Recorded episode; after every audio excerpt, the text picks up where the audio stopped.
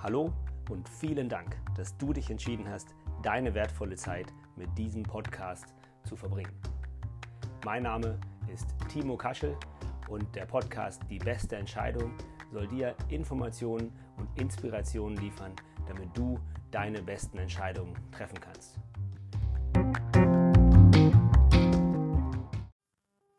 In der 51. Ausgabe des äh, Jahres 2022 titelt der Spiegel Pfusch am Rücken. Das ist natürlich ein klassischer Trigger für mich als Chiropraktor und ich gehe sofort runter zum Konsum und besorge mir eine Ausgabe und lese sie durch, schon noch bevor der erste Patient kommt. Und generell werde ich von solchen Artikeln natürlich nicht großartig überrascht, weil das ähm, Thema Rückenschmerzen ist ein Hauptteil meines beruflichen Tages. Die meisten Patienten in der Chiropraktikpraxis kommen mit irgendeiner Form von Rückenleiden initial in die Praxis. Und dann wird es natürlich spannend, weil die meisten haben all das, was dieser Artikel beschreibt, schon erlebt. Sie haben die MRTs gemacht, sie haben die Röntgenbilder, sie haben die Aussagen über Abnutzung, ähm, das Kopfkino geht los, all die ganzen Sachen bis hin zu OP-Empfehlungen bei Bandscheibenvorfällen und so weiter und so fort. Dieser Artikel tut wieder was, was mir wirklich nicht gefällt. Er arbeitet relativ viel mit äh, Kampfrhetorik. Der Schmerz muss besiegt werden und äh, die Ursachen müssen bekämpft werden und so weiter und so fort. In meiner Praxis mache ich es mit den ähm, Problemen immer relativ einfach, mit den Ursachen für Schmerzen. Es gibt drei Ursachen, um die sich der Großteil des Medizinapparates kümmert. Und das sind Trauma, Infektion, Tumor. Beziehungsweise Inflammation, also Entzündung. Nach diesen drei Sachen wird gesucht, entweder akutes oder chronisches Trauma, Fehlbelastung, dann irgendwas, was wo wächst, wo es nicht hingehört, Tumor und dann eben die Folgen einer Entzündung. Schwellungen, Rötungen und so weiter. Und natürlich die Blutwerte. Danach wird gesucht. Wenn davon was ausfindig zu machen ist, dann wird das zur Ursache erklärt und in Anführungsstrichen behandelt, beziehungsweise die Erscheinungen davon ähm, unterdrückt, medikamentös unterdrückt oder am Ende rausgeschnitten oder festgeschraubt. Das ist der Gang der Dinge. Die andere Möglichkeit, den Schmerz äh, zu erklären, ist die Psyche. Und da möchte ich dann gleich mal auf ein kurzes Interview mit einem Orthopäden und Direktor an der Uniklinik Köln, Per Eisel, eingehen. Ähm, aber kurz vorher möchte ich noch was sagen zum Thema Funktion. Weil das ist das, was in meiner Praxis das absolute Hauptthema ist. Die Struktur der Wirbelsäule, der Gelenke spielt wirklich eine untergeordnete Rolle. Die Frage ist, wie ist die Funktion der Muskeln, der Gelenke, des Nervensystems insgesamt? Wie gut ist die Balance? Wie gut ist die Beweglichkeit? Wie gut kann diese Beweglichkeit gesteuert werden um den ganzen Umfang der Beweglichkeit? Diese ganzen Dinge sind extrem wichtig. Und genau darauf konzentrieren wir uns in der Chiropraktik. Natürlich kommen alle anderen Themen auch zur Sprache. Ich erkläre MRT-Befunde, Röntgenbefunde und so weiter. Und natürlich auch das Thema psychische Leiden darf nicht ausgelassen werden. Denn, wie der gute Herr Per Eisel so schön sagt, es gibt eine Verbindung zwischen seelischem Druck und organischem Leiden. Das klingt immer wie so eine Art äh, Krücke für die Medizin, um wieder zu dem Punkt zu kommen, äh, was sie eben gerne behandeln, das organische Leiden. In dem Falle wird das organische Leiden mit Schmerz gleichgesetzt, Schmerzempfindung. Das finde ich mal ganz spannend, denn tatsächlich ist natürlich eine, ähm, die Empfindung von Stress ist eine Emotion, die in unserem Gehirn eine gewisse Kaskade chemischer Abläufe in Gang setzt, die in bestimmten Konfigurationen von Nervenzellen dazu führt, dass wir uns ähm, gestresst fühlen. Genauso ist natürlich Schmerz, vor allem Schmerz, der sich nicht auf eine ganz klare physische Ursache zurückführen lässt. Auch dieser Schmerz ist nichts anderes als ein Vorgang in den Zellen unseres Gehirns. Das heißt beides nicht, dass wir uns das einbilden, aber es hat natürlich mit unserer grundsätzlichen Einstellung zu diesen Themen durchaus zu tun. Und gleich in der ersten Frage, Herr Eisel, wie hängen Rückenschmerzen und Psyche zusammen? Kommt die Antwort sehr eng. Wenn ich Stress habe, dann bin ich angespannt und meine Muskeln können sich verspannen. Das ist richtig. Ich sehe es aber noch ein bisschen anders, denn Stress oder, wie es im Englischen heißt, die Fight-or-Flight-Reaktion, also Flucht oder Kämpfen, ist die Muskelverspannung nicht irgendein Feature dieses Vorgangs, sondern das absolute Ziel. Das Adrenalin schärft unser Nervensystem, es aktiviert unsere Muskulatur, es leitet Blut um vom äh, Darmbereich in die Muskulatur, um eben möglichst viel kurzfristige Aktivität möglich zu machen. Das ist der Grund für Stress in unserem Körper, dass wir Stress empfinden. Was unser Körper nicht so gut kennt, ist langanhaltender chronischer Stress, den wir nicht wieder abbauen. Da beginnt das Problem. Nun will ich nicht zu sehr rumnörgeln, dann geht es weiter.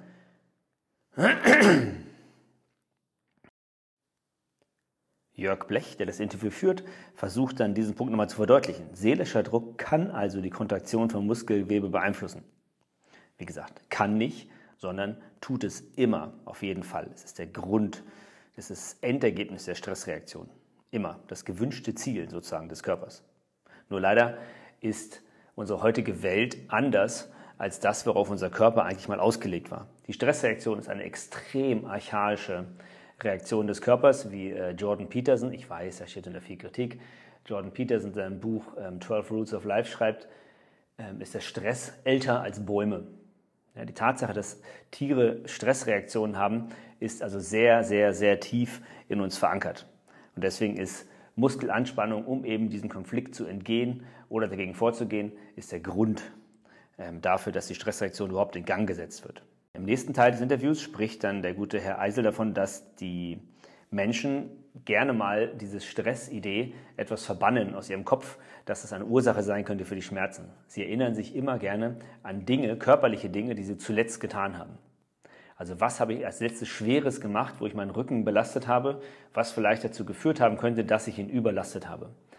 Und da hat er natürlich völlig recht. Auch in meiner Praxis sage ich immer wieder, es sind nicht die Phasen, in denen sie aktiv sind, die das Problem sind. Es sind die Phasen, in denen sie inaktiv sind. Die darauf folgende Aktivität ist oft nicht gut vorbereitet und dann zeigt unser Körper uns die Problemstellen auf, aber sie werden nicht ausgelöst durch die Aktivität. Das ist sehr wichtig zu wissen. Der zweite Punkt, der nächste Punkt, der dann ähm, gemacht wird, ist natürlich, dass MRTs und Kernspintomographieaufnahmen und Röntgen und CTs gemacht werden und dann wird minutiös aufgelistet, welche Schäden überall entstehen. Und für den Rücken ist natürlich super dankbar, weil da haben wir nicht nur ein Gelenk, was wir beschreiben können, sondern Dutzende kleine Wirbelgelenke rechts und links, Bandscheiben und so weiter. Wir können also einen riesigen Bericht schreiben über ein MRT. Der klingt ganz, ganz furchtbar, hat aber oft mit der Ursache für die Schmerzen genau gar nichts zu tun. Nach diesem Artikel, der, ähm, wo dann Katastrophieren angesprochen wird durch die Patienten und so weiter, kommt so eine klassische ärztliche Aussage. Spiegel fragt, was sind die Folgen?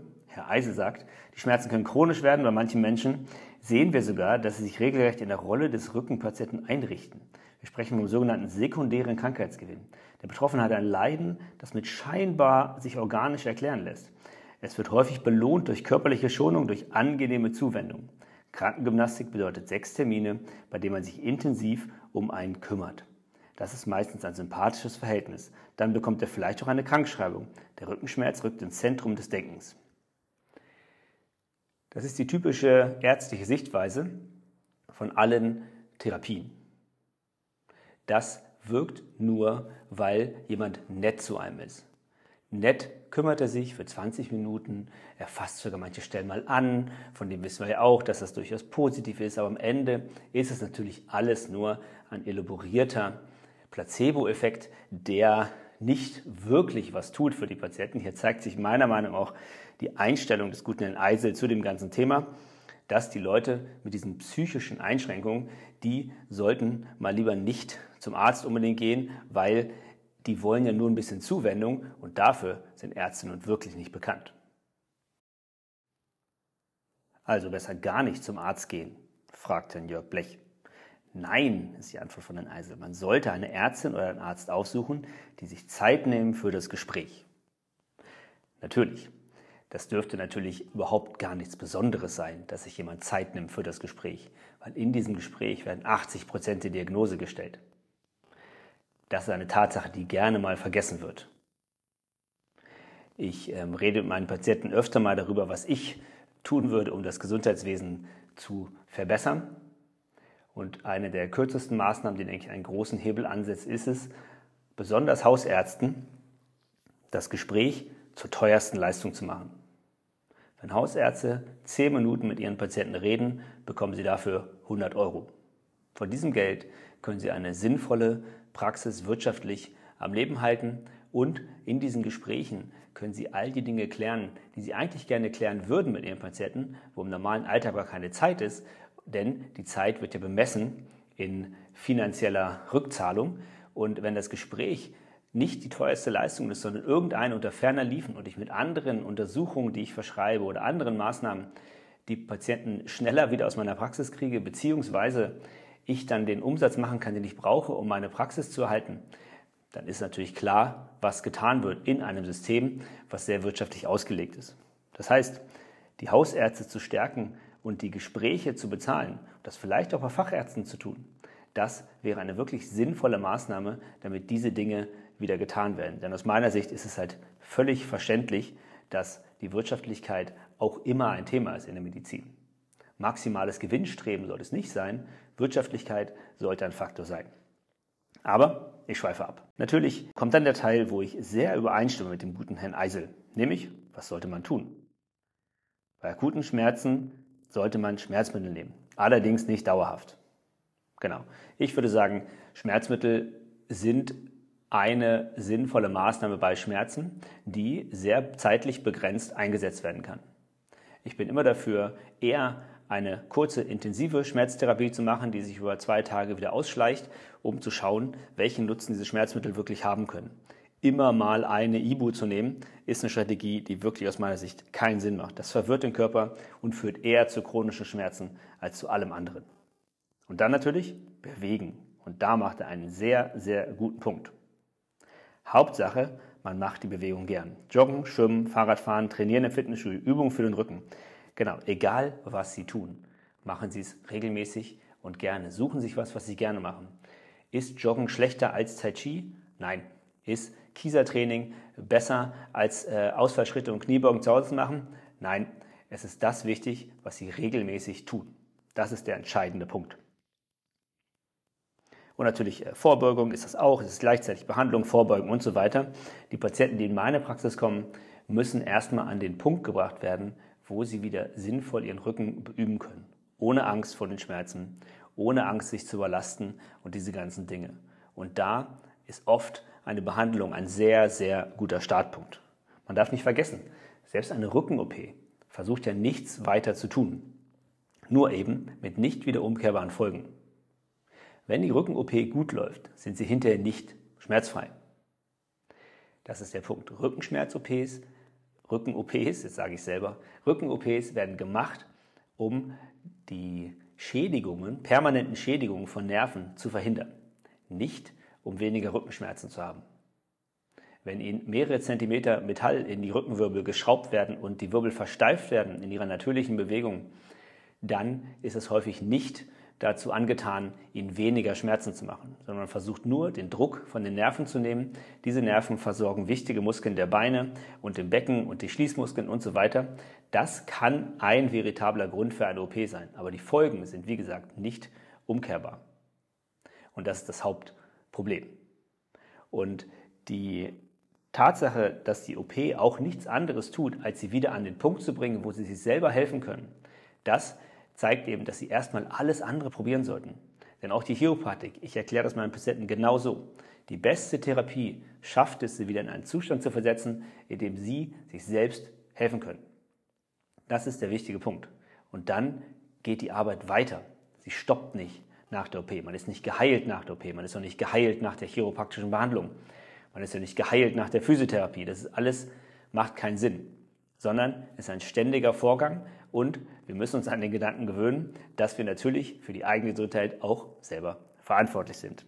Und da bin ich wieder mal bei Herrn Per Eisel sehr dabei, denn das betont er auch in diesem Artikel. Und was sollte man machen, um die Psyche zu stärken, fragt Herr Blech am Schluss.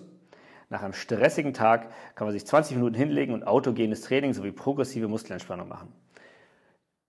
Ich rate meinen Patienten, sich eine von den vielen sehr guten Apps runterzuladen, wie Calm, Headspace, und so weiter. Ich habe die Down Dog, D-O-W-N, D-O-G, also der herabschauende Hund auf Englisch. Yoga-App, da gibt es auch eine Meditations-App, ähm, da gibt es auch eine, äh, in der Yoga-App gibt es auch einen Faktor, äh, eine, eine Möglichkeit, Meditieren einzustellen und einfach sich mal in Ruhe hinzusetzen und über ein bestimmtes Thema ähm, was zu hören von der Sprecherin. Also alles sehr, sehr gute Möglichkeiten, mal ein bisschen runterzukommen. Wie Tim Ferriss der Autor der vier Stunden Arbeitswoche so schön sagt, es gibt Tage, da kommt man zu nicht mehr Entspannung und Ruhe als einem bewussten Atemzug. Das klingt nach wenig, aber probier es mal aus. Kannst du direkt jetzt machen.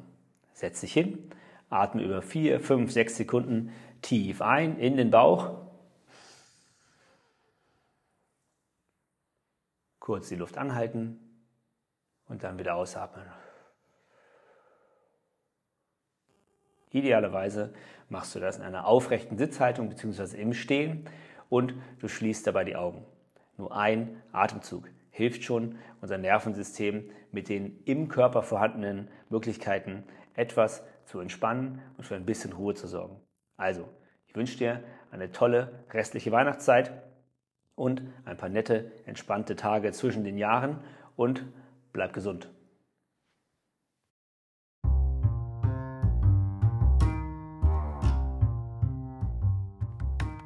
Vielen Dank, dass du dir die Zeit genommen hast, meinem Podcast zuzuhören. Ich würde mich sehr, sehr freuen, dass wenn es dir gefallen hat, was du gehört hast, du es anderen weiterempfiehlst. Ich wünsche dir einen schönen Tag, bleib gesund und wir hören uns.